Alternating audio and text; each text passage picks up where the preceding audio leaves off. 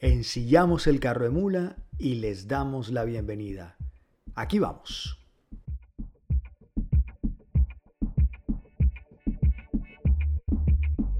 Realmente ha ocurrido un gran acontecimiento y es la salida del álbum de una banda que creció con nosotros y que estuvo eh, formando parte de algunos de la niñez, otros de la adolescencia y otros de la adultez.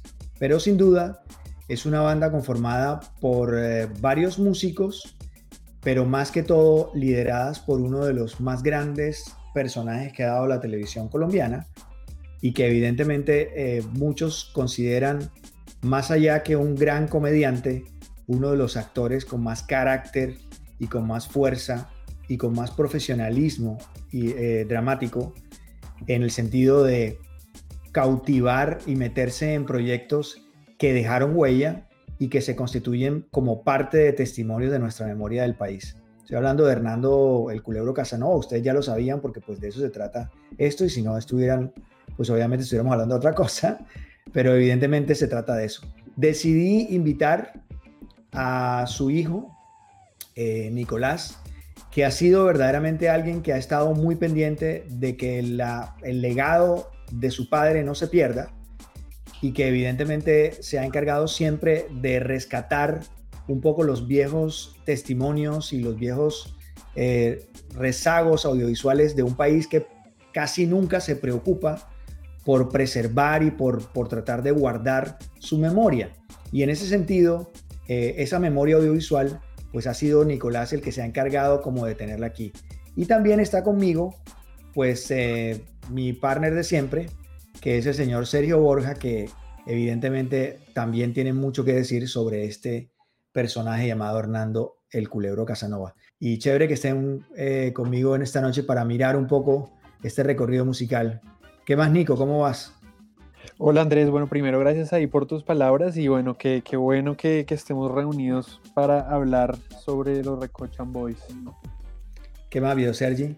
Muy bien, muy contento de estar acá. Eh, recuerdo cuando en el show de Jimmy, antes de que trae el culebro, las meganotas, ¿era que se llamaban?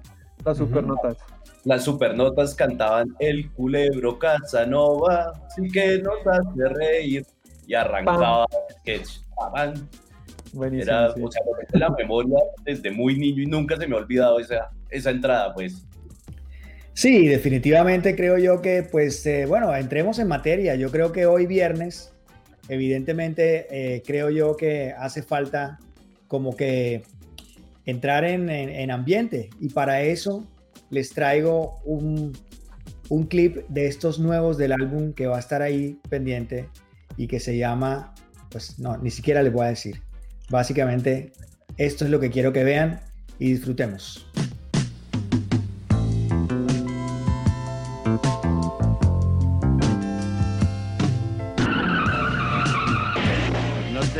Perdón, tú eres el culpable. Te juro mil veces que yo estoy muy bien. Es mejor que te calles y dame las llaves.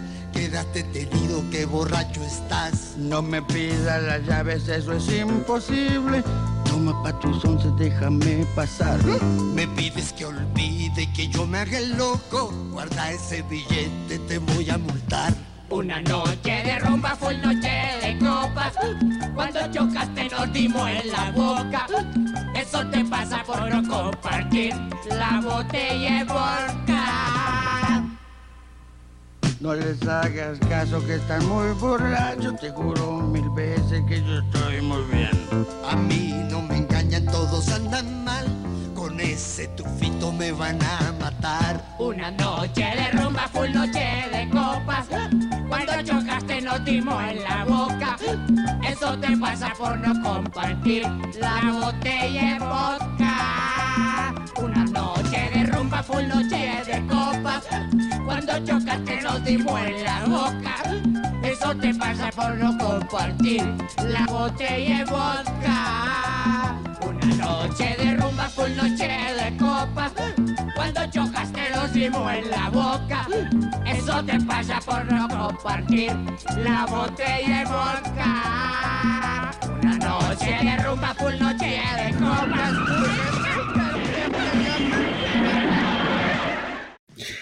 Bueno, eh, estábamos oyendo Noche, Noche de Copas eh, de tu papá, de, Hernando. Y, bueno, eh, esta canción obviamente tiene, un, tiene una canción original que se, que, se, llama Noche de Copas. ¿Quién es, ¿Quién es el artista que canta la, la versión original? ¿Lo tienes María claro? Alonso no era? María Conchita Alonso creo que era, ¿no? Creo que sí la que cantaba la versión original. Y yo creo que también para, para, para, para contextualizar al, al, público que es más joven y no ya tan grande como nosotros, les deberíamos aclarar que los Recochan Boys aparecían en un programa que se llamaba El Show de Jimmy, que duró que como 20 años al aire, eh, más o menos el programa. Del 71 al 93 duró. Del 71 al 93. Y, y, y había unos sketches que hacían los, Recochan Boys que hacían parodias de canciones que estaban muy de moda en esa época. Y, una de, uno de los sketches pues era de Noche de Copas, que la original era de María Conchita Alonso. Y pues aquí salen pues actuándolo ya con Jimmy y en otros sketches pues salían los, los mismos cantantes parodiando sus propias canciones. Pero pues dejo que sea Nico el que nos cuente todo el, el tema. Sí, sí, digamos que, que eh, yo creo que ya la otra vez, a propósito a propósito de un tweet que pusiste, Sergio, eh, sobre cuando, bueno, estaba pasando Julio, que, que Julio Iglesias alguna vez le, le, dijo a Jimmy como, oiga, yo no sé qué canción le hablan parodiado, como, oiga, Jimmy, no me gustó eso, dejen de hacer eso. Entonces yo no sé qué habrán hecho con qué canción, pero eh, yo creo que, eh, creo que era una forma para los artistas como de, de hacerse publicidad muy, muy interesante, ¿no? Pues porque que la canción salga y luego reversionarla, ¿no? Como que en el programa que más se veía, pues yo creo que, que era, pues bueno, y hablaba un poco de la, de la armonía y la libertad de la época en la televisión, ¿no? Eh, Nico, te tengo una pregunta. Eh, ¿Quién, digamos, cómo era el proceso de la reescritura de las letras de las canciones? ¿Esto corría solamente a cargo de tu papá o había un trabajo creativo eh, al lado de Jimmy, al lado de, de Wilson Viveros, de, de Newell, que también estaba ahí? ¿Cómo era el asunto? Digamos que Jimmy no se involucraba tanto en eso, más bien era al final como que miraba, pues como que hacía como su proceso de curaduría, diríamos. Eh, funcionaba un poco que mi papá le decía, le decía a Willy Newell, el director musical, oiga, eh, está esta canción, eh, hagámosla, qué sé yo, cumbia y luego al final le podemos meter algo de merengue. Está bien. Entonces empezaban como a, a, mezclar ahí como los géneros. y digamos que las letras eran que el 80% de, de, mi papá, pues, eh, como que él es el que se ponía a hacer las letras. Eh, pues claro, teniendo en cuenta su pasado como cantante ¿no? en el Club de Clan, entonces, eh, pues como que yo creo que le quedó esa venita y él empezó pues, a, componer, pero pues ocasionalmente sí, como que se, cuando veían estas reuniones en su apartamento en la 85, sí era, sí era como como bueno, ¿qué le ponemos acá? ¿Qué le hacemos aquí? Y eso funciona tanto en los sketches como en las canciones. Pero digamos, Wilson Viveros le ayudaba mucho, tanto que cuando eran canciones de ellos dos, eh, las bautizaban como canciones de eh, Kaikun, porque a, Wilson le dicen Caimán y pues Culebro, entonces se iban ahí mezclando. Pero hagamos un poquito como de contextualización, o sea, cuando tu padre entra al show de Jimmy, ¿venía profesionalmente de dónde?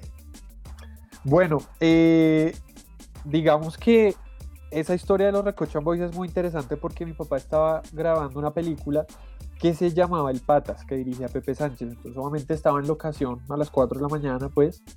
Bueno, él llegó y vio que, como al lado del set, habían dos borrachos, como que tan borrachos que estaban inventándose canciones. Entonces, se equivocaba uno y el otro le decía, oiga, si no es, cántela bien. Y, ah, sí, perdón. Ah, así se le, se le empezaron a inventar y él dijo, ve, qué curioso. Y como que literal de ver a esos manes se le ocurrió la idea de, ve, ¿por qué no hacemos eso? Entonces... O sea, los lo Recochan Boys fue una banda inspirada en una banda de borrachos. sí, sí, sí. Sí, sí, sí. Entonces, eh, digamos que cuando, cuando entra mi papá eh, al principio de los 70 con Jimmy, que digamos que el trabajo de mi papá en el show de Jimmy era de lunes a viernes, digamos, y sus freelanceos eran Don Chinche, Farsán y demás. Eh, yo creo que, que, eso, digamos que ya en términos prácticos, pues fue el primero que sacó las cámaras para hacer humor y, y eso, porque digamos él le decía, bueno, ¿usted por qué nunca le invitaron a Sábados Felices?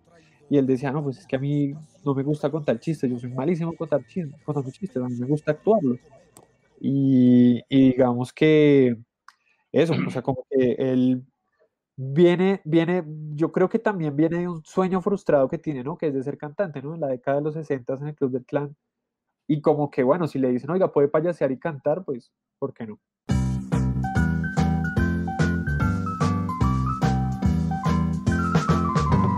Ay, fue Julia. Ay, fue Julia. Ay, fue Julia.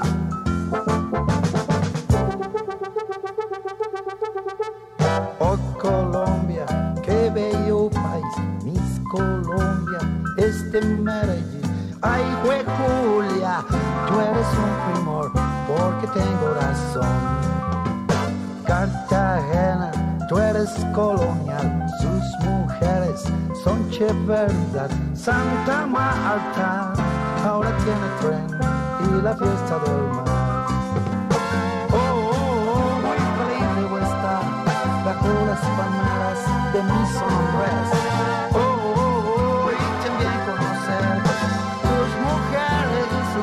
Música reggae, que rico valles, valle, lo demás loma.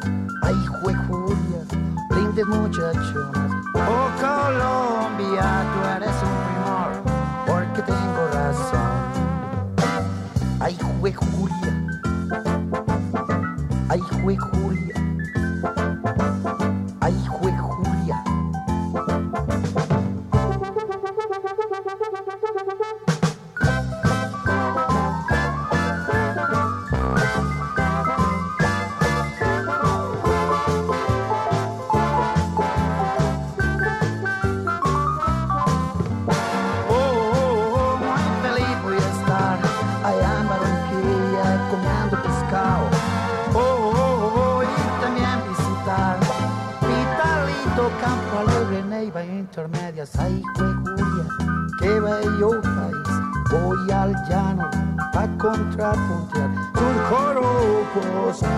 folclor nacional. Oh, qué bello país. porque tengo razón.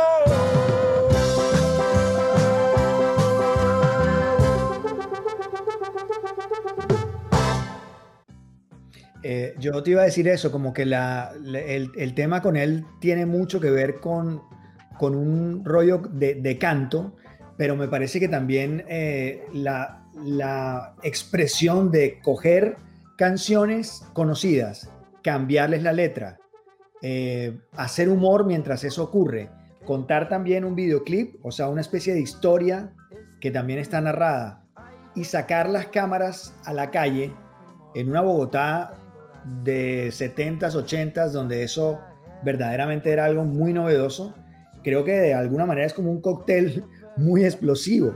Eh, pero, pero también vale la pena recordar que eh, si bien él sacó la cámara para hacer humor, eh, también hay que recordar al maestro Pepe Sánchez, que en donde él también actuó, en donde a través de Don Chinche también las cámaras estuvieron afuera y que sea hoy también un gran momento para homenajear al maestro Pepe, que también sacó las cámaras y puso a la gente a grabar en un contexto natural y cero estudio. Creo que de alguna manera tu papá viene de esa misma corriente, ¿o no?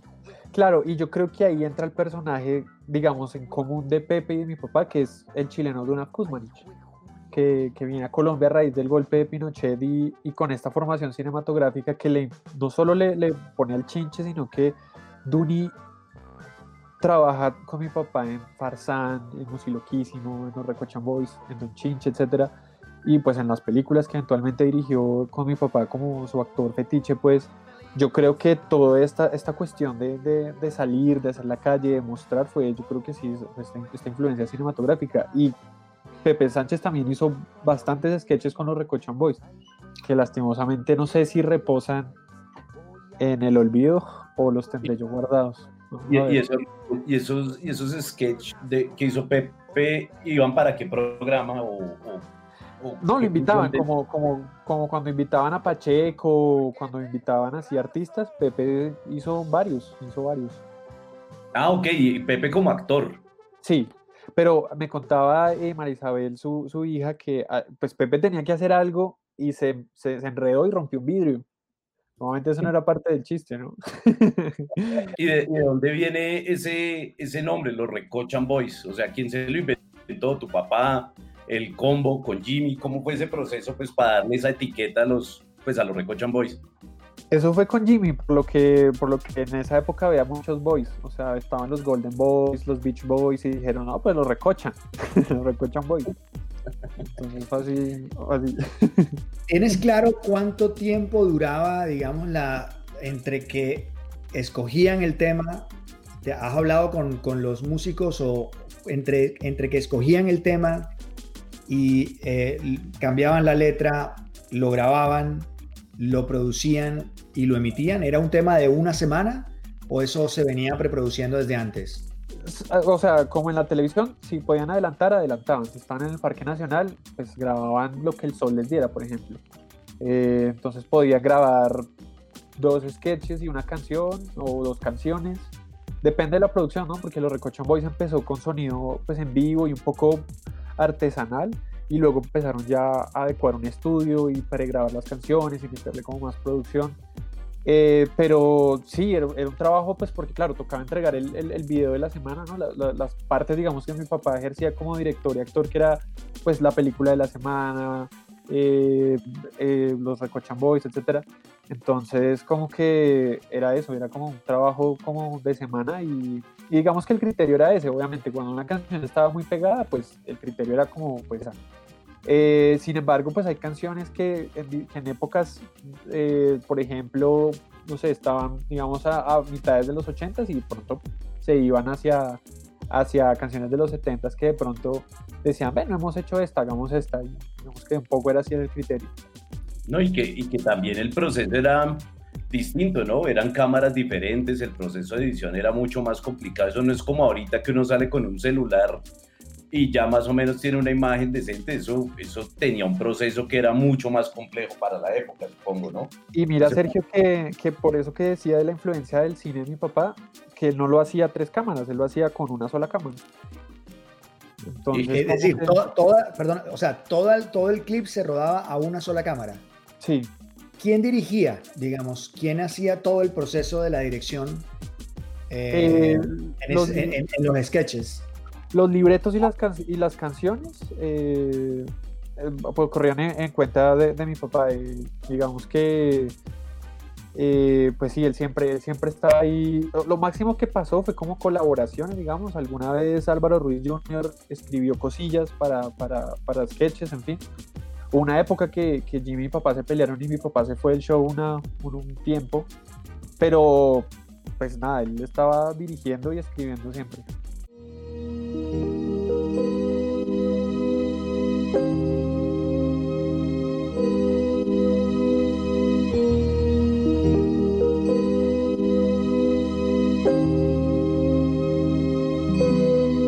En la cárcel preso a voluntad.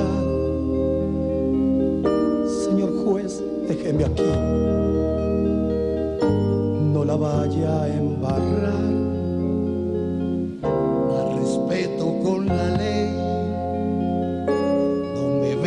Enseñar que la que voy a soltar es esta linda su merced me retiene la pasión. ¿Y por qué voy a negar? Me ha flechado el corazón. Aquí tiene Chuberger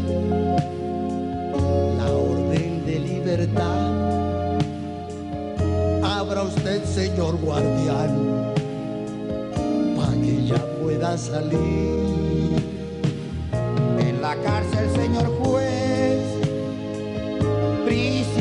Prisionero por lambón. Señor guardia, tengo sed, quiero agua con limón.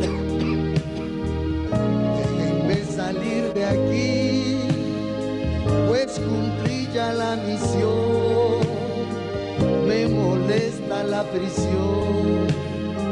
salga pronto tu En la cárcel de tu piel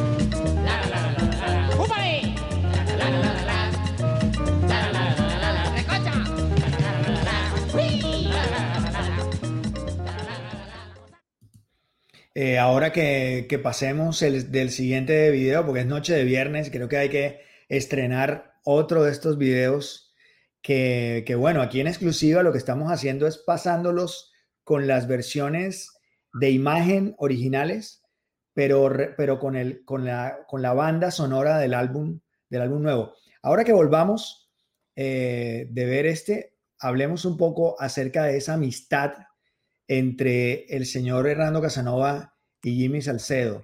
Eh, voy ahora a, a presentarles otra de esas maravillas llamada Lluvia, que evidentemente también tiene su, su tumbado. Aquí va.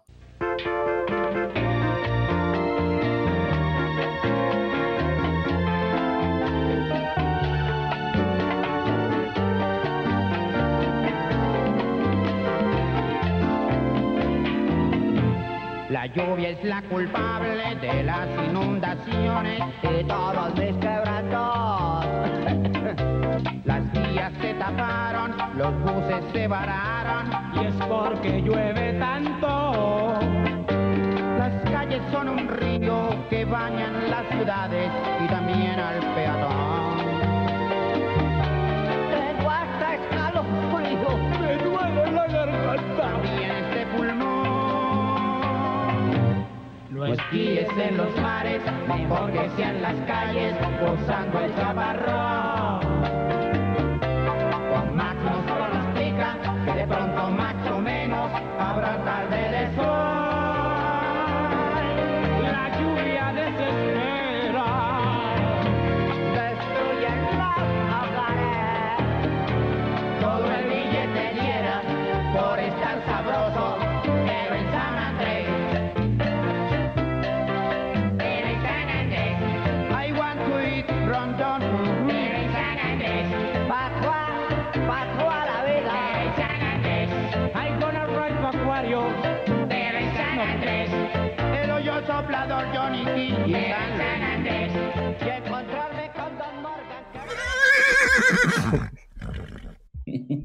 Encontrarme con Don Morgan. una vaina- Sí. Eh, yo quisiera que arrancáramos hablando un poco sobre quiénes eran los cómplices de tu papá. Empecemos hablando, como dijimos anteriormente, de, de Jimmy Salcedo. ¿Cómo se da esa conexión entre los dos y, y cómo surge esa amistad, eh, Nico? Bueno, pues hay que recordar que eh, hace mucho tiempo, eh, pues digamos que el gremio artístico era muy reducido, ¿no? Habían muy poquitas personas haciendo música, televisión, cine. Entonces, digamos que era como un ambiente donde todo el mundo se conocía con todo el mundo y precisamente esas, casualidades se conocieron. Eh, y Jimmy en algún momento eh, lo, lo, pues estaba como que montando el show y le dijo, hey, ¿por qué no se viene conmigo? En ese momento, claro, eh, mi papá empieza con Jimmy desde el día uno, desde que, desde que Jimmy era un empleado más en Punch y el show de Jimmy era de Punch. Y, y digamos que, yo no sé, siempre tuvieron como, como ese feeling porque yo creo que eh, fue, es decir, como que él empezó en el show, pero pues la cosa estaba como que ahí y no es hasta, hasta finales de los 70s y además a raíz, claro, del éxito de mi papá en Yo y Tú, que digamos que el show de Jimmy ya empieza a volverse como este fenómeno eh, pues que, que terminó evolucionando a lo largo de los 80, ¿no? Pero yo creo que fueron como amigos del alma, como que Jimmy quería me- meterle humor y mi papá siempre le gustó la música, entonces como que tenían que encontrarse en algún punto del cosmos. Jimmy, eh, evidentemente con una sangre de por acá, de, Barranquilla, pero viene también con una ascendencia, eh, pues que le mamaba mucho gallo. Acá en Barranquilla, cualquier persona que venga o de Arabia o de Irak o de, o de Líbano o de cualquier lugar que tenga que ver con turbante o camello, se le dice turco. O sea, y de hecho, de hecho, no sé si lo sabes, pero aquí en Barranquilla, de hecho, hay árabes eh, que se meten una emputada horrible cuando les dicen turco, porque esos más no son turcos. Pero acá todo el que tenga como ese medio hablado y venda telas, a toda esa gente se le dice turco. Y, y de alguna manera Jimmy venía de esa, de esa misma estirpe. Eh, pero creo que también hay una, un feeling, pues es que no con cualquiera tú te puedes encaminar. A mí me parece que la, la, la conexión entre, entre Jimmy y el, y el Culebro son de esas, son de esas, esas parcerías que me llevan a acordarme hoy en día, como por decir algo, Santiago Martín, digamos, mm. eh, esas, esas, duplas que, que, se necesitan, ¿no? Lo que era Hernán, Hernán Peláez e Iván Mejía, o sea, esas duplas que son, que son muy fuertes y que, que se complementan. Yo creo que, que eso lo tenía Jimmy y, y tu papá de alguna manera, ¿no?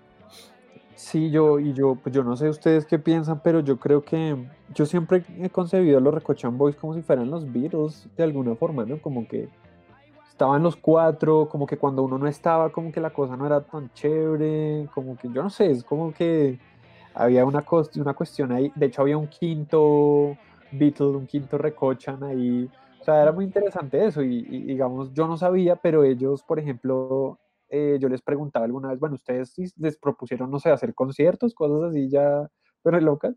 Nos decían, no tanto, pero sí nos llevaban a eventos así de caridad y eso. Nosotros nos presentábamos, cantábamos dos canciones así. Igual la producción era muy cara, pues, y bien. Eventos de caridad, o sea, imagínate estos manes en, unos eventos de caridad.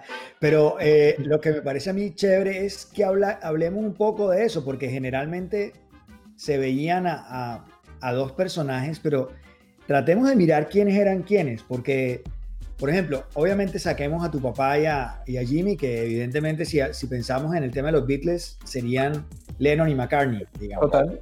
Pero entremos un poquito a, los otros, que es Wilson Viveros. Eh, ¿De dónde viene Wilson? Bueno, Wilson eh, viene de Buenaventura y Wilson, eh, pues nada, su padre, digamos que también es una stripe musical y él como que lo de él es como la percusión, eh, y digamos que Wilson pues es un tipo hasta el día de hoy muy habilidoso, muy teso en lo que hace, tanto que pues su nombre está entre los cofundadores en los que estuvieron en Nietzsche, en Guayacán, eh, pues colaboraciones con artistas de primer nivel, pues lo que es salsa. Y él llega al show de Jimmy luego de, pasear, no, pasear no, de trabajar eh, con el Ballet de Colombia y, pues Jimmy, pues claro, Jimmy lo, le, al ver, digamos que en esos tiempos donde como que las bandas están como ensayando, como preparándose, veía pues que, que, Wilson como que mamaba mucho gallo y le dijo, oiga, venga usted que usted jode mucho, venga ahí, venga a hacer con nosotros los Recochan Boys. Entonces digamos que fue, luego mi papá lo empezó a meter para escribir vainas con él y, y como que empezó a consolidarse el grupo, porque de hecho hay videos de, de, de Wilson, de, de Jimmy y mi papá solos y no es lo mismo. O sea, con, con los Recochan Boys antes de ellos dos, entonces es muy interesante porque de verdad parecen una banda. Y, y, bueno, y Claudio conoce a mi papá en el Club del Clan cuando Claudio iba en revisión pues a ver el, el programa. De ahí pues se hacen amigos, pero pues de lo mismo, con, sus, con sus orquestas también.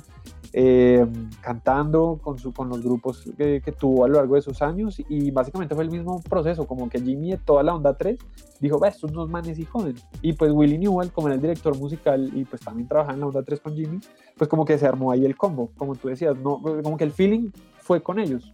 Que, ¿De, de, dónde era, ¿De dónde era Claudio? ¿De dónde es Claudio? De acá, de Bogotá. Ok. ¿Y Willy Newell de dónde es? De San Andrés. Willy Newell, entonces, párame bola con esto. Estamos hablando de un huilense, un sanandresano, un, un man del Pacífico. De Buenaventura. Ah, sí. es toda, toda la costa pacífica. y, y, remata con un man de, de Bogotá. Ya dije Bogotá, ¿no? Eran esos cuatro. Sí, ajá. Entonces, pero, pero ¿quién No, era ese te quién- faltó quién- Jimmy. quién y Jimmy que era de acá. Óyeme, pero también había un man que, que ahora también lo, que ahora también lo pienso y es, había un man también como con, como con una pinta muy andina, o sea, muy cundiboyacense, que tocaba el saxofón a veces y que aparecía en los videos. Sí. ¿Quién era ese man? Ese es William Sánchez, que era, aparece, era como, sí, era como también ahí un, un, un- Sexto Beatle. sí, sí, sí, sí, sí, sí, sí. Bien, muy bien.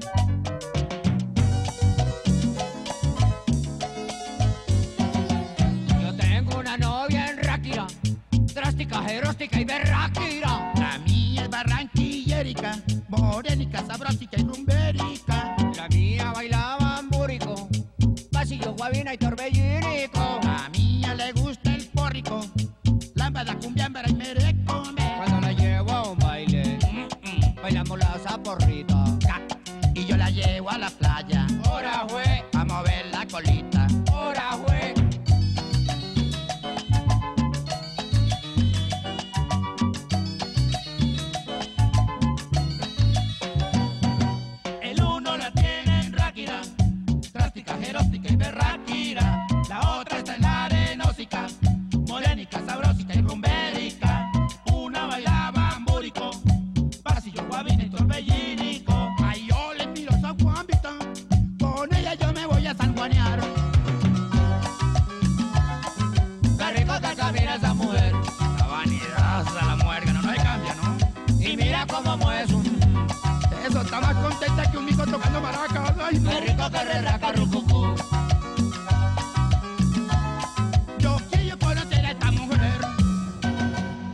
Y, y entre los músicos, a veces hay, pues, cuando uno a veces trabaja con los músicos, hay unos que son como muy dedicados y se toman muy en serio su oficio, ¿no? Y vienen las críticas cuando hay otros que lo cogen como más como en la onda de mamar gallo y de no tomárselo tan en serio, entre comillas, pues porque hacer humor también es una vaina y que requería trabajo y serio. No vinieron, sea, ellos no tuvieron que sobrellevar también ese tipo de críticas, a veces como del propio medio, cuando pasaba eso, que pues eh, además son músicos pues de formación y terminan haciendo pues, pues readaptando música, mamando gallo, no tuvieron también que sobrellevar también ese poco de, de crítica al respecto cuando, cuando salieron los Recochan Boys.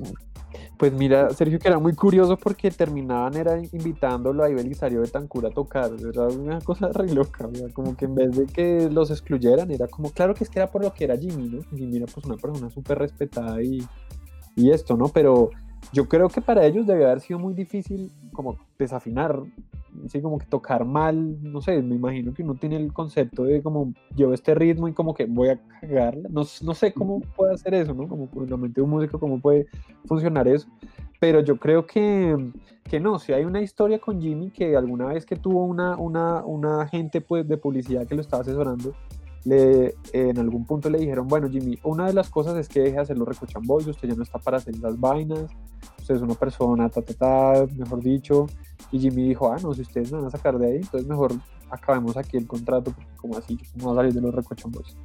Entonces como que yo creo que era eso, y, y, y, y pues digamos que el hecho de que mucha gente diga que veía el show de Jimmy para ver esos fragmentos de los Recochan Boys de la película de la semana y de Musiloquísimo, pues yo creo que creo que gustaba mucho, ¿no? ¿no? Y además es que, o sea, eso fue, eh, eso que acabamos de ver es que por ahí 33 años.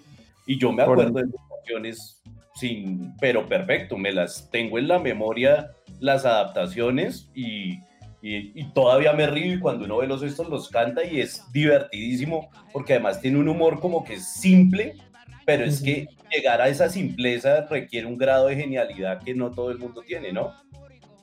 Sí, sí, sí, es cierto. Sí, yo, y yo, y yo, y, y de nuevo, ¿no? Creo que es esto que la gente añora tanto, ¿no? Que era como este humor blanco que, que no, que ahora ya es, ya ahorita es como, es decir, también el humor burdo es una chimba, pero creo que es muy evidente en estos tiempos cuando es como, como intentando ser. Entonces, como que, no sé, creo que los Recochan Boys tenían eso, y más en música. Digamos, una cosa como los musiloquísimos, de montar, o sea, que una, o sea, que mi papá se haya montado un programa de media hora, todo cantado, es muy bestia eso. O sea, impensable. ¿no? Y además, preguntar, sí, dale, Seri. No, y algo que uno valora es como que si uno mira ahora y todo es como la adaptación del formato gringo acá o quieren ser Jerry Seinfeld o, o sí, uno lo que nota que es como súper bonito en ellos es como esa autenticidad, ¿no? O sea, este es yo y, y, lo hago, lo defiendo y pues me divierto haciendo eso y todo el mundo pues le copia, ¿no? Claro, claro, claro. Sí, de ahí el personaje de mi papá de Benny Hill. Sí, yo creo, yo creo que además, eh, pero una de las cosas que, que también creo que, que, lo inspiraba, yo creo también, y, y, y, es chévere que lo hablemos, pero después de esta, de esta que viene, que, que además a mí me pega duro esta canción, porque esta canción eh, es de, de, de, casi finales de los, diría yo que del 90. Entonces habría que ver, el show de Jimmy llegó hasta que Jimmy murió, creo que después duró dos años más. Eh, vamos a hablar un poquito como de, ese, del recorrido general del tema de lo de Jimmy, pero, pero quiero, quiero que veamos esta, esta que me parece que es, que es también salvaje. Eh, vamos a verla, a ver si la reconocen.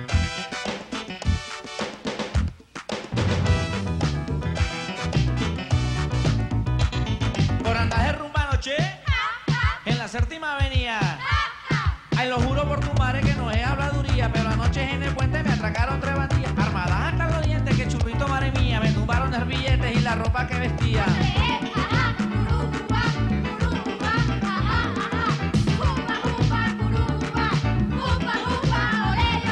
Me chiflaba mi tristeza. Hoy te busco y veo que ha sido.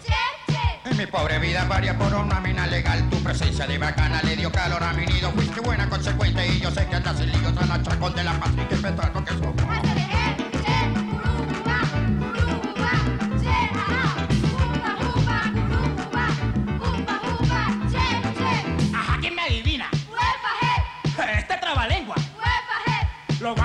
despacio para que todos me lo entiendan Repecho, poche, pechupa,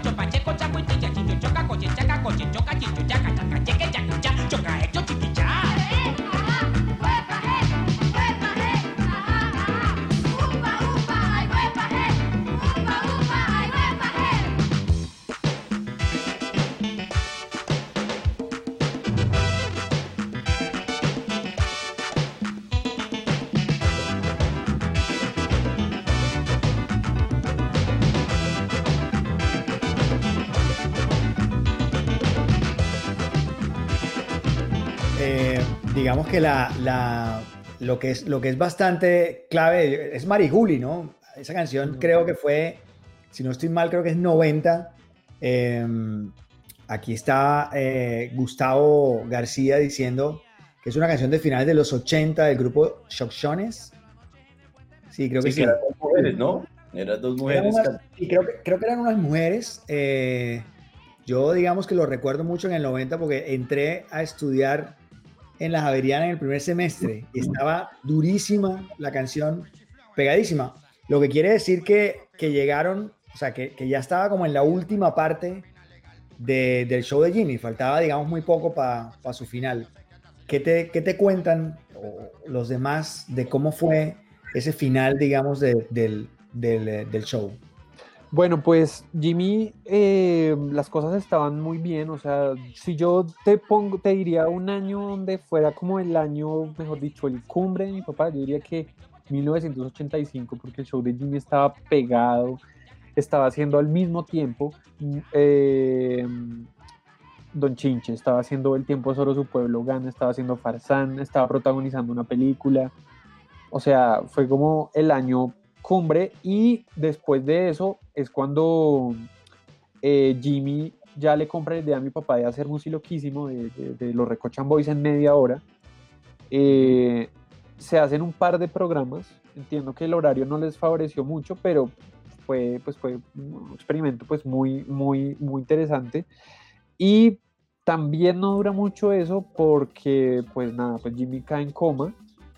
Eh, y el tema es que, bueno, hay mucho rumor pues alrededor de eso, ¿no? Eh, eh, pero lo cierto es que Jimmy era eh, insulino dependiente y ese día de- dijo, hey, oigan, estaban como en un casino, estaban ahí como, bueno, como en viernes, y dijo, hey, tengo que irme a la casa porque mañana grabamos a las 6, qué sé yo, entonces, pues tal, y todos, quédese, quédese, y él, no, no, no, entonces se fue a la casa, y recién como que la señora del servicio que tenía eh, en esa época, la, recién la había como, cambiado, no sé, y el problema es que ella no conocía como las mañas de Jimmy y pues le tenía un poco de miedo y recién estaba ahí y le dijo, eh, eh, Jimmy le dice, oiga, despiérteme mañana a las 5 porque tengo que grabar, pero, ah, o sea, despiérteme porque si me quedo dormido, baila. Y ella, sí, sí, claro que. Le dejó la comida, Jimmy se puso la pijama y como que justo le empezó un ataque y, antes, y como que cogió la insulina y justo estaba a punto de, de ponérsela y pum, se desmayó. Entonces eso fue con la puerta cerrada, estuvo pues así 5 o 6 horas y pues la señora al día siguiente a las 9 de la mañana pues dijo, señor Jimmy, señor Jimmy, pues nada, obviamente llamó al hermano, eh, pues eh, llegó el hermano Giovanni, pues, rompió la puerta y lo encontraba ahí, ya llevaba 5 horas convulsionando, entonces pues ya realmente no había nada que hacer y pues obviamente el show de Jimmy perdió la, la pues antes, no para contextualizar, pues las programadoras pues uno tenía que licitar por un espacio, ¿no? Entonces probablemente Jimmy eh, pues perdió el, el, la, la- en el último año, digamos que fue lo más crítico, es decir, se intentó mantener el show trayendo a diferentes presentadores y pues digamos reinventándose, pero pues era muy difícil sostener el show de Jimmy sin Jimmy. Siempre me pregunté por qué tu papá nunca presentó o sí presentó. La verdad no sé, pero yo... Yo nunca lo recuerdo, digamos, no, no, y eso fue una de las grandes dudas que yo... eh, ¿Tú te acuerdas que el culebro haya presentado el show de Jimmy Sergi después de que, No. de que Jimmy se fue? Yo No. creo que, y nunca entendí por qué no lo hizo. Ahora me lamento no habérselo preguntado en su momento a tu papá, pero, pero evidentemente nunca entendí por qué, él, por qué Hernando no presentó el show de Jimmy. Creo que hubiera sido una cosa absolutamente normal, natural, y que creo que hubiera mantenido claramente el, el rating, porque pues es- él era precisamente el otro gran bloque donde estaba construido todo este, este edificio. Yo, yo creo que eso fue como hacer una decisión desde arriba, en plan como, no, pues traigamos al mejor presentador posible, traigamos a Pacheco. Sí. Y de pronto fue como una decisión de, no, en este modelo de negocio yo creo que tenemos que levantar esto trayendo a gente con, pues, pues Pacheco, pues yo lo compraría, pero sí, uno pensaría que el, el- el presentador natural sería mi papá, pero pues no sé, y pues claro, ya cuando, cuando Giovanni pues que asume la eh, do recreativa, eh, pues claro, él ya cuando pues se pierde, se pierde pues la posibilidad de, de licitar, pues empieza a pagar por eso, y pues ya uno cuando empieza a pagar por eso, pues ya, ya, ya era insostenible, pues. ¿Quiénes eran los, los competidores? Que no lo hablamos. Los competidores. eh, los, los musicales competidores. En esa época había musicales. Espectacular. Eh, Había estado espectaculares es. El- Espectaculares es, Espectaculares es presentado por el señor Jaime, Ju- perdón, Julio Sánchez Vanegas, Ajá. que Ajá. es el padre de todos estos Sánchez, De Jaime Julio Sánchez Cristo, Julio Sánchez Cristo, creo que hay otros más ahí que están un poco más atrás, pero básicamente el gran, como el, el- el patriarca de los Sánchez, que es Julio Sánchez Vanegas, y había otro eh, Jorge show, Barón. ¿era? Jorge Barón. Pero mira qué interesante que. Ajá, show de las estrellas. Y mira qué interesante que, digamos, uno no podría ver una cosa así en este momento entre Caracol y RCN. No es que mi sueño húmedo sea ver eh, a la red y al otro juntos, pues. Pero digamos que Julio Sánchez Vanega era amiguísimo de mi papá, de Jimmy, igual Jorge Barón. Entonces era, un- era un combo de amigos que igual tenían competencia y yo creo que eso era sanísimo. Como, ah, Jimmy hizo esto, pues hagamos esto. Pero pues jamás pudieron con el rating del show de Jimmy. Sí, pero, Y además- pero ni, ni- Jorge Barón ni, ni Julio Sánchez hicieron nunca humor, o al menos que yo recuerde, no sé. Sí, no. No. No, no, no, no. No, y pues y- imagínate cómo era de, de, el- de- de- de- de libre y tan como tan, tan verdadera la cosa que incluso pues Jimmy llevaba a Jorge Barón a, a cante aunque no cante. O sea, es como impensable que sí, como que la competencia se, eso me parece como muy bonito y que hablaba mucho de esa televisión que empezó como a, a dañarse, ¿no? Sí, además los dos, Julio, o sea, en esa época yo me acuerdo que uno veía a Jorge Barón y a Julio Sánchez Vanegas y ellos intentaban como mostrarse como tipos elegantes, ¿no? Corbatín y el cuento y tal, y entusiasmo. Y En cambio, lo que tenía el show de Jimmy era que tenía como un corte tal vez más popular, el humor era, pues le daba como ese aire también que era como mucho más pues para la gente del común, no intentaban ser como aspiracionales, sino que intentaban ser como pues lo que éramos los que veíamos televisión en esa época, que eso tenía como un encanto mucho más bonito, ¿no? Y que, y que por ejemplo con Jimmy tenía cante aunque no cante, que era como una cuestión como muy, pues además Jimmy era músico, ¿no? Entonces yo creo que le daba como otro tipo de, de abordaje al, al, al, show también, ¿no? Porque era como músicos hablando de música y lo volvían simple para para los que no sabíamos, pues, de música. Que eso también era una cosa muy bonita. No, y que Jimmy además era eh, como que, o sea, él, yo creo que era un visionario, o sea, yo, la otra vez que hablaba con la sobrina de Jimmy, yo le preguntaba eso, que hoy en qué estaría el show de Jimmy. Probablemente no, yo creo que no existiría, pero tal vez yo me imagino que estarían los dos montados en un talk show, así muy duro. Y, y yo creo que también Jimmy tenía esto de que él viajaba mucho a Europa, mucho a Estados Unidos a ver cómo se hacían las cosas, cómo, sí, como que siempre intentaba traer esas cosas y adaptarlas a lo nuestro. Pero entonces no era una copia, sino que era una adaptación de cosas que veía. Y aparte, pues que claro, obviamente a raíz de todo eso, pues conocía a mucha gente. Y, digamos, hay un especial de Navidad que arranca, abre Jimmy, a, eh, empieza Jimmy, abre Miguel Bosé y luego sigue Rafael Orozco. ¿Qué? ¿Cuándo acá se va a volver a ver en Colombia? Nunca. y la, la, mezcla entre Miguel Bosé y Rafael Orozco es una cosa fuerte. O sea, pero lo que, lo que te iba a decir era que, que era tanta la camaradería esa de la, que, de la que estás hablando que, por ejemplo, Pacheco aparecía muchísimo con, con ellos también. ¿no? o sea, era como parte de esa llavería. Realmente tu papá tendría, habría que hacer un, un especial de siete horas para hablar de tu papá, pero una película escrita por Andrés Salgado. ojalá, ojalá. Sería un tremendo honor. eh, hacer, hacerlo Recochan Boy sería una maravilla. ¿Cuánto tiempo venimos eh, queriendo hacerla? Pero pues eh, esto ha sido tan complicado. Pero de todas maneras, eh, sí, la serie de los Recochan Boys es uno de, de, los, de mis grandes sueños. principalmente una cosa que me parece importante es pensar en, en los grandes programas que, que, que, tu papá estuvo, digamos. Don Chinche, yo y tú. Uh García también le escribió eh, una gran serie uh -huh. que se llamó El pasado no perdona, si no estoy mal. Sí. Y la, sí. Tenía un papel ahí, ¿recuerdas cómo se llamaba? Wilson Rodríguez. Eh, absolutamente dramático, ¿no? Uh Absolutamente dramático. Eh, ¿Lo viste, Sergi? La del pasado no perdona. ¿Alcanzaste a ver eso? Me acuerdo de la novela. Eh, pero y que está el culebro, pero no me acuerdo exacta, y creo que y sé que hicieron un remake también hace poquito, sí. ¿no? Me, me, mexicanizada, ¿no? Uh -huh. Pero de sí. la novela, me acuerdo que existió, pero la, en realidad no, no, no la codificó. ¿Qué otro papel importante eh, tienes de tu papá después yo de la... que el que el que le escribiste con Natalia de Perro Amor también yo creo que lo, lo levantó demasiado yo creo que también es un papel súper importante bueno, pues, ¿qué te parece si, lo, si vemos un pedacito de Perro Amor? Aquí atrás, si lo ven, tengo el afiche en homenaje a tu papá, principalmente. Eh, y bueno, vamos a ver una escena de tu papá en esta telenovela que escribí con Natalia Ospina en el año 1998. ¿Ese era el tema de la pollería? ¿Cómo era? Sí, sí, sí eh, ¿Están listos para ver la escena? Vamos a ver una escena. Yo creo que ya es hora de que usted me vaya quitando esta vaina porque ya no se aguanto más.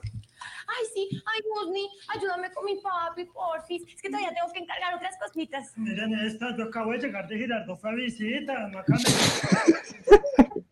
Niña, pues aprenden. Niña, te lo pido, ¿no es que Verónica Jessica está haciendo el esfuerzo para progresar y para... Porque mm, me está picando mucho la cabeza. Mándame como unos cuatro de estos como para empezar. Si quiera otra cosa. Ah, uy, ¿tú por casualidad no tienes eh, labiales de escarcha como el mío?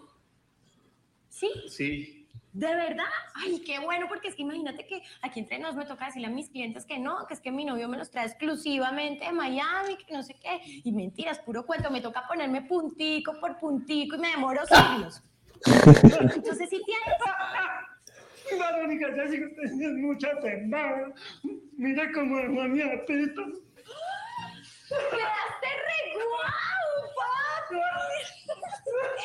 Claro, quedaste mucho más juvenil, más fresco. Te quitaste como 15 años encima. Mírate y Sí, verás. ¿verdad? Claro.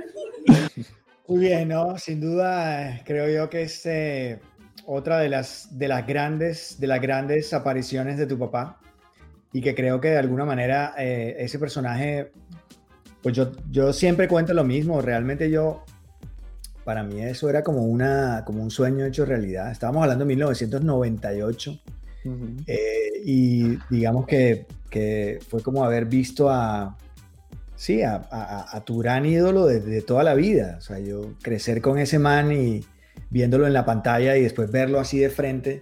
Yo me acuerdo que el man llegó preguntándonos, queriendo hablar con nosotros y, y preguntó que, que si él podía meterle algunas cosas, que él había pensado un bigotito como Hitler. Entonces se hizo un bigote.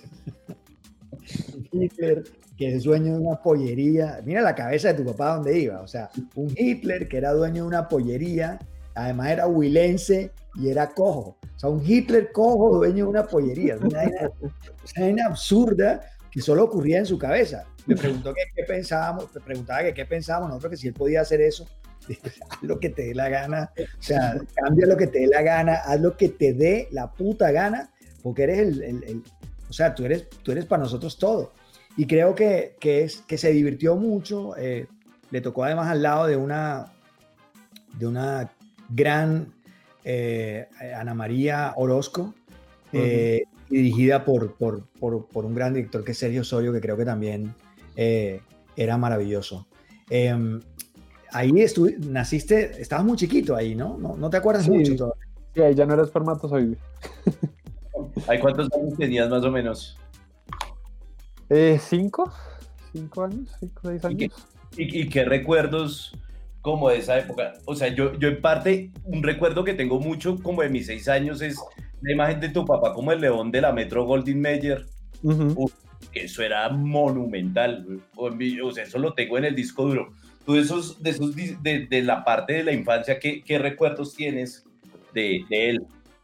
Pues mira que curiosamente yo creo que la primera cosa de yo relacionarlo como que mi papá es un actor fue precisamente como con su muerte, porque mi papá antes de entrar a Amor a Mil, perdona, Perro Amor, hizo una novela que se llamaba Fuego Verde, que la dirigía Carlos Duplat y estaba el Gordo Benjumea y estaba el Chinche, o sea, era súper súper bonito eso, Paola Rey también. Y entonces resulta que, bueno, mi papá era ahí como un bandolero ahí, pero entonces el man así como que se hacía así el aliado del patrón.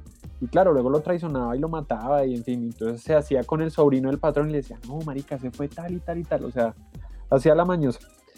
Pues resulta que nosotros el día que fuimos como que a la grabación con mi hermano, como que pues era muy bacano los primeros 20 minutos ahí, eh, y pasando por vestuario y todos, ay, tan lindos, como que nadie nos decía nada, yo creo que por mi papá era ay, tan lindos estos hijos putas, eh, fastidiosos. Y entonces me acuerdo que nosotros empezamos, o sea, fuimos muy temprano, entonces papi, vámonos, vámonos, no, estoy trabajando, estoy trabajando así, entonces fue una, una jornada de, de grabación así súper cansón. Y bueno, pues ya habían pasado varias horas, mi hermano y yo estábamos cansadísimos, queríamos llegar rápido a ver, yo no sé qué era, tal vez Dragon Ball. Y entonces, bueno, nos quedamos viendo, viéndolo que empezaron a gritar así, como, ah, ta, ta, ta.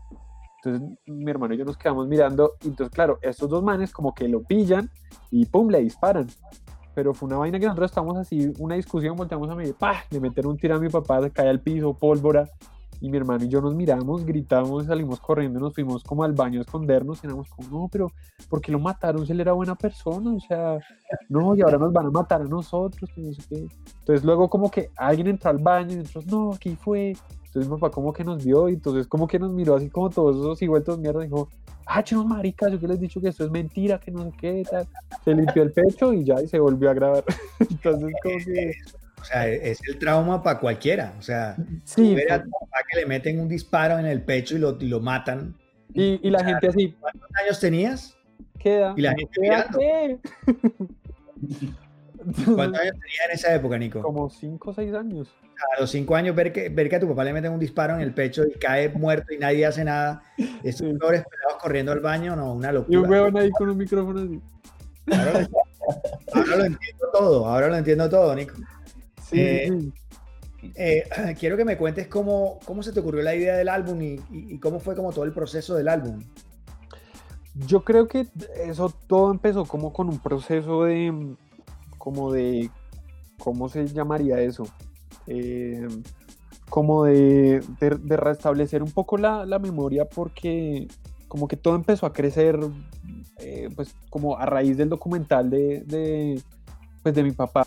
Y como que eso empezó a abrir más cosas, a raíz de eso empezaron a salir especiales en televisión y como que de alguna forma era muy bonito porque uno, como que mi papá era como el tema en los chats de WhatsApp de la familia, entonces era como triste al mismo tiempo de tenerlo ahí también, pero también eso empezó a generar un montón de otras cosas de, de oye, qué interesante esto de rescatar esto de, de como de una época por lo que decías, porque es que mi papá tuvo, no sé si la suerte o el talento de estar en unos programas muy claves como para entender la, la industria de la televisión en Colombia, que yo creo que eh, no sé, en algún punto empecé a decir qué triste que la gente, digamos, las generaciones, porque además eso también ha venido a que el año pasado probablemente ayudé a unas 6, 7 eh, tesis sobre Don Chiche o sobre mi papá o sobre cosas de los recochamos de show de Jimmy. Yo decía, marica, severo.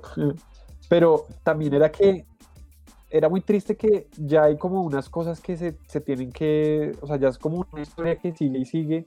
Eh, por ejemplo, como no, Don Chinche era bueno por esto y por esto, y no había la oportunidad, digamos, de uno verlo y decir, no, según mi criterio y tal, no, no me parece, o sí, sí me parece. O el show de Jimmy, no hay posibilidad de ver ahorita un show de Jimmy completo para que alguien lo vea y diga, ah, ya entiendo el formato, qué interesante, qué sé yo.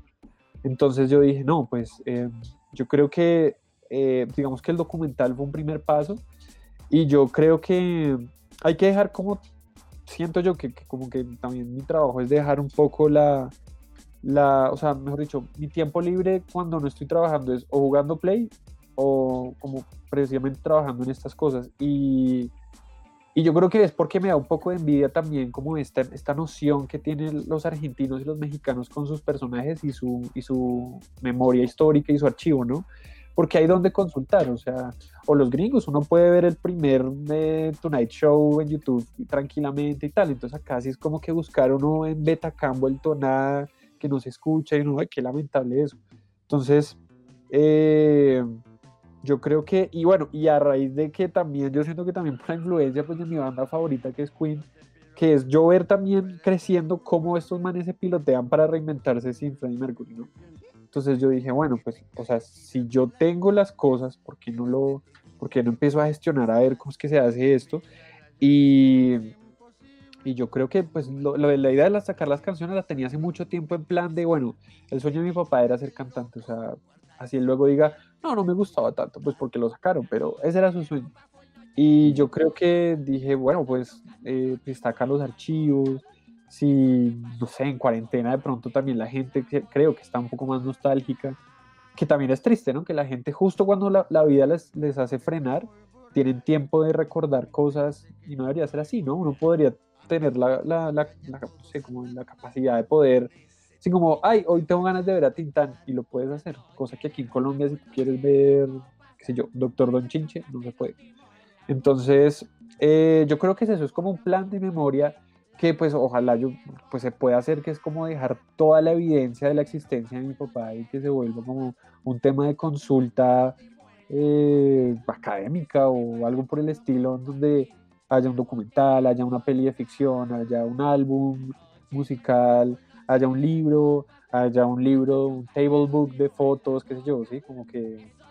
Y me encantaría que eso se pudiera replicar también con Pacheco, con Pepe Sánchez, con Álvaro Ruiz, etcétera, porque es que aquí yo creo que en Colombia la memoria, y en este caso la memoria audiovisual, se, se da por sentado, se pasa por encima, como que esas cosas, o sea, es decir, duele como hasta, bueno, todo esto, todos estos temas, bueno, ya políticos, etcétera, como todo este tema de la memoria, pero es que también eso yo creo que nos afecta en el tema audiovisual, ¿no? O sea, como que yo creo que perder un archivo así, no tener un archivo así, no, la posibilidad de, de ver un archivo así, es lo mismo como que se destruya un museo, se destruya, así como que yo, no sé. Viento la mano en mi pantalón. Quisiera decirte que eres un ladrón. Que soy un ladrón. no sé qué decirte.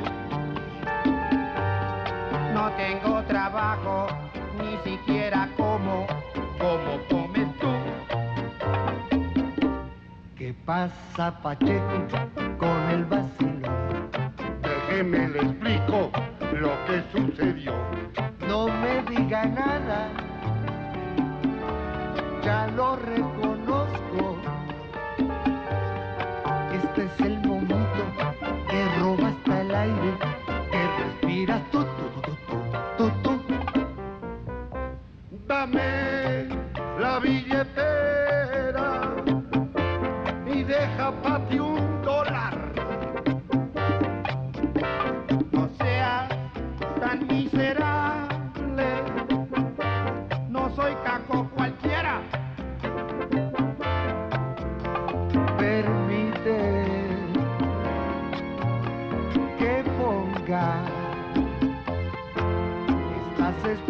en tus dos manos, ladronas. Porque tú eres el ladrón de los ladrones. Allá arriba en aquel alto tengo una pizca amarrada de los ladrones. Cada vez que subo y bajo la toco y no tiene nada. De los ladrones. Cada vez que subo y bajo la toco y no tiene nada. De los ladrones. Cada vez que subo y bajo Y pues nada, también es como que si si digamos que ahorita en este momento es tan fácil como, como que, que hay mucha gente que decía, "Ah, yo estoy en Spotify y yo, marica, todo el mundo lo puede hacer.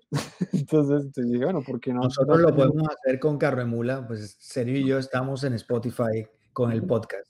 O sea, eso, no es, eso no es gran cosa. Sí, la y es chévere, es la democratización también del Internet, ¿no? Que antes era impensable, que uno siempre soñaba, voy a hacer una radio que hable la verdad, y uno terminaba hablando bobadas, pero ahora se puede.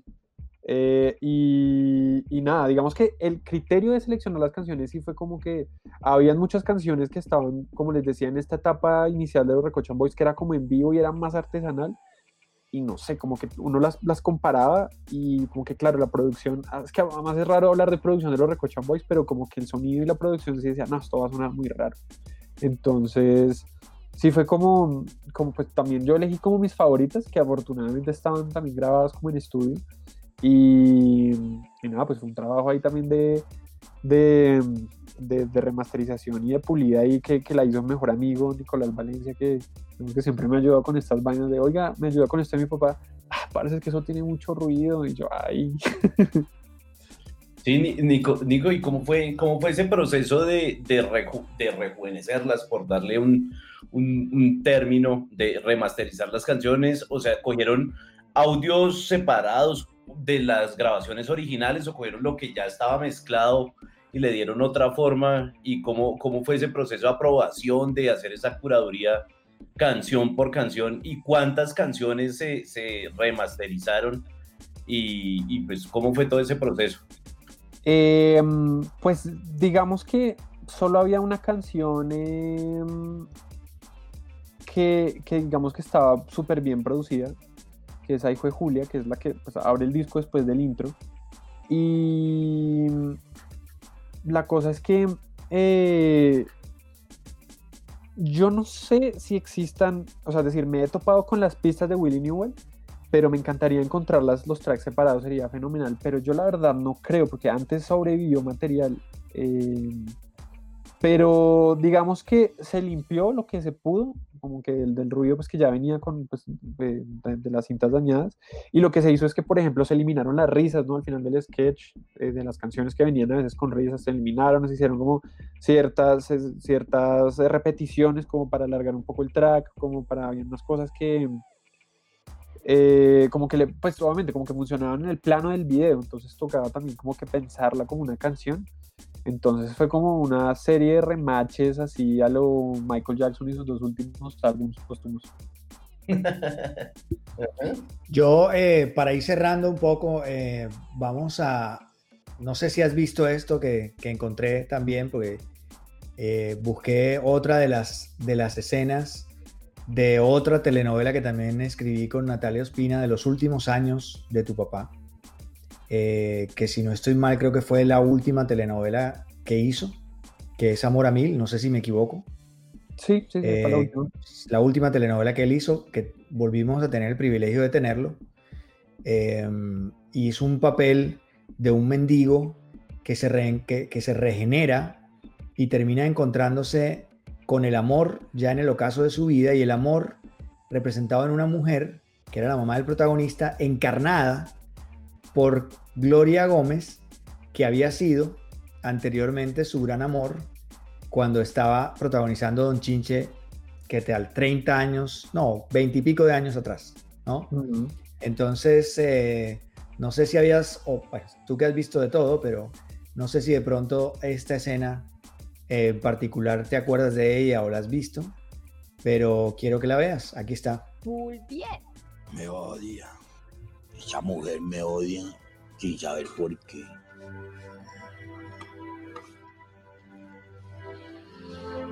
Parcero, ¿usted, usted no ha escuchado el dicho de que el odio al amor solo hay un paso? Pues sí, pero ¿y qué? Todas las hembras son iguales, son así, sí, les gusta castigar a los hombres con el látigo del desprecio, la indiferencia. Exacto, papá. Ya comienza la justicia, tengo. Las tiene uno comiendo de la mano. Mire una cosa, parcero. Bailar donde usted le arruga la primera, ¿sí me entiende? No, eso sí que no sabe por qué, porque yo le voy a entrar con el arma donde sea, como sea. Eso, papá. Claro que yo no le encuentro el lado. Estaba, esa es la última, eh, la última telenovela que, en donde estuvo tu papá, que definitivamente, pues lo que te, te repito, para mí es, es un, pues, fue un gran honor de vida poder, poder escribirle sus últimas obras. Eh, Nico, vamos a terminar porque creo que es viernes y lo importante creo yo que es volver un poco y escogí. ¿Habías visto la escena o no la habías visto? ¿O no te acuerdas? No, eso debe haber sido en la ciudad de Cartón, ¿no? Sí, eso fue en la ciudad de Cartón, se hizo todo un estudio eh, ahí metidos y ahí estaba señorita. ¿Te acuerdas de esa perra? Tú ibas chiquito al Claro. estudio. Claro, porque, porque aparte mi papá cuando la sacábamos era, era, claro, le puso señorita para cuando pasaba una vieja decía, ¡hey señorita! Entonces la vieja voltea a mirar, no, la perra. No. Claro, yo me acuerdo que mi hermano y yo ahí en la ciudad de Cartón, cuando dirigía a Jaro Trompetero, y nosotros joda que joda, y como nadie nos, nadie nos decía nada, entonces decía, oigan, acá hay un punto amarillo en una puerta, búsquenlo, y nos mandaba por allá a perdernos como para que él acabara las escenas. Y cuando no, entonces íbamos a joder a Julián Román y a Manolo Cardona. Me acuerdo que les dábamos en nuestros Game Boy. Me acuerdo que Julián Román me desperdició como 50 pokebolas y yo lo quería matar. Pero era, era y además mi hermano y yo encontramos un huequito donde podríamos, podíamos ver a Patricia Velázquez, que nos encantaba. Entonces, cuando ya empezábamos, nos metiéramos así viendo la actor. Y no, sí, era maravilloso. Pero no, Sí. no la había visto. Es que de amor a mí, o sea, es decir, me acuerdo vívido pues de haberlo visto en televisión y tal, pero muchas escenas no me acuerdo. Sí, él llevaba, lle- eh, él- él llevaba sus perras, era, era tan claro como eso. Y me acuerdo cuando terminaban las escenas, el hombre se montaba en su carro, que era, que, que era un carro viejo, me acuerdo. Un Subaru. que exacto, un Subaru azul, me acuerdo. Y se montaba con su par de perras ahí y se las llevaba. O sea, las perras llegaban a actuar con, con- con él y se iban. Eran las perras de él realmente. Sí. Eh, que él, él las tenía amaestradas a su estilo, digamos. Pero bueno, Nico, te quiero agradecer profundamente por, por haber estado, Sergi, como siempre. Eh, recordando que además estamos, no solamente esto queda grabado en, en el canal, sino que también eh, va a formar parte de- del podcast de Carro de Mula, que va a salir este domingo para los que la quieran oír y no ver. Eh, y básicamente eh, quiero terminar con el, con el Una- hit de hits, ¿no? una- Dale, Sergi. Una pregunta, Nico. De, de todo lo que hizo tu papá, o sea, ¿cómo, ¿en qué resumirías su legado? Mm, yo diría que. Yo diría, es que no sé, obviamente, por supuesto, aquí yo no voy a, voy a, voy a hacer acá muy, muy subjetivo, muy objetivo, pero yo diría que es el actor más versátil que he visto, porque tuvo papeles, eh, es decir, hay unos grandes actores en la actualidad y en su época, pero que solo se quedan en el drama. Y digamos que a los comediantes se les exige de alguna forma cuando los ponen a hacer un papel dramático que, que, lo, que, lo, que lo hagan y, y yo no, la verdad no sé de dónde digamos tenía ese talento él innato, pues porque no, nunca estudió digamos como actuación y eso. pero hay unas, sobre todo explorando la filmografía de una Kuzmanich que hace películas absolutamente dramáticas porque son de tintes políticos muy densos. Uno, verdad, uno pone, pone, por ejemplo, Canaguaro del 81 antes de Don Chinche, donde es un profesor desertor eh, de las guerrillas liberales versus el mecánico Eutimio, que es un año de diferencia y es una cosa como alucinante ver cómo le crecen las dos. Pero entonces yo diría que eso, o sea, como para mí el mejor actor que ha tenido en Colombia. Y, y, creo que lo importante es acabar con una que te tenía y diciendo que bueno, que están, que están obviamente todas las, las eh, plataformas disponibles con el álbum y que está todo listo pues para que puedan entrar y comprarse o bajarse o escucharlo o disfrutarlo este, este álbum de los, de los hits de los Regochan Boys.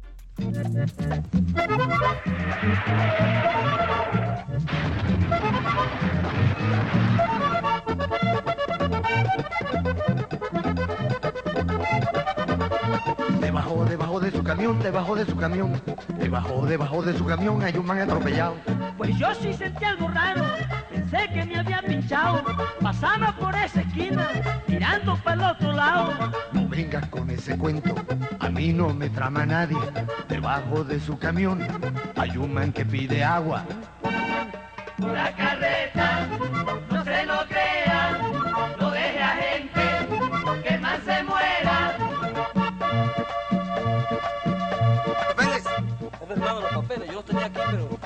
sé qué se me han hecho. Nada de hermano, sí. Respetá, que esto es una vía modelo. Sí, pero yo no tuve culpa de lo que ha sucedido. Bueno, ¿cómo estrelló usted a ese señor?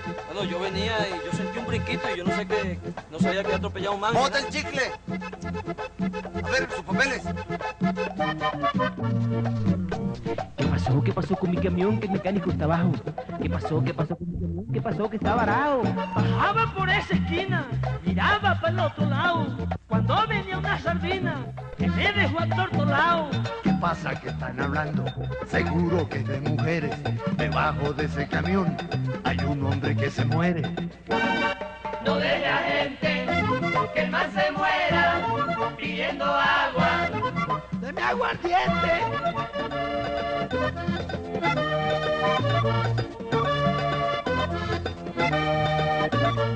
Me tiene apachurrado, me tiene acorralado, me tiene desinflado, me tiene muy cansado. La voy a pinchar. ¿Con qué? ¿Con qué? Con la tijera. La voy a pinchar. La voy a cortar. Suá, suá, suá. Con la tijera. La va a cortar.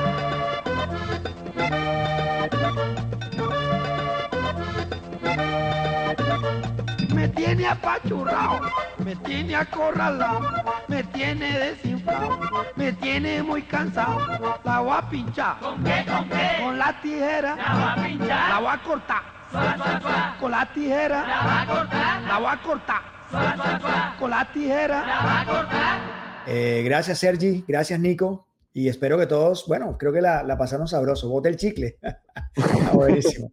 Qué buen rato, sí, qué buen rato para todos. Eh, gracias muchachos, muchas gracias por acompañarnos. Gracias a ustedes, Sergio Andrés, muchas gracias.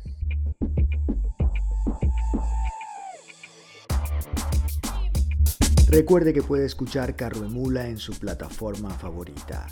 Anchor.fm, Breaker, Google Podcast, Overcast, Apple Podcast, Pocket Cast, Radio Public, Spotify y Deezer.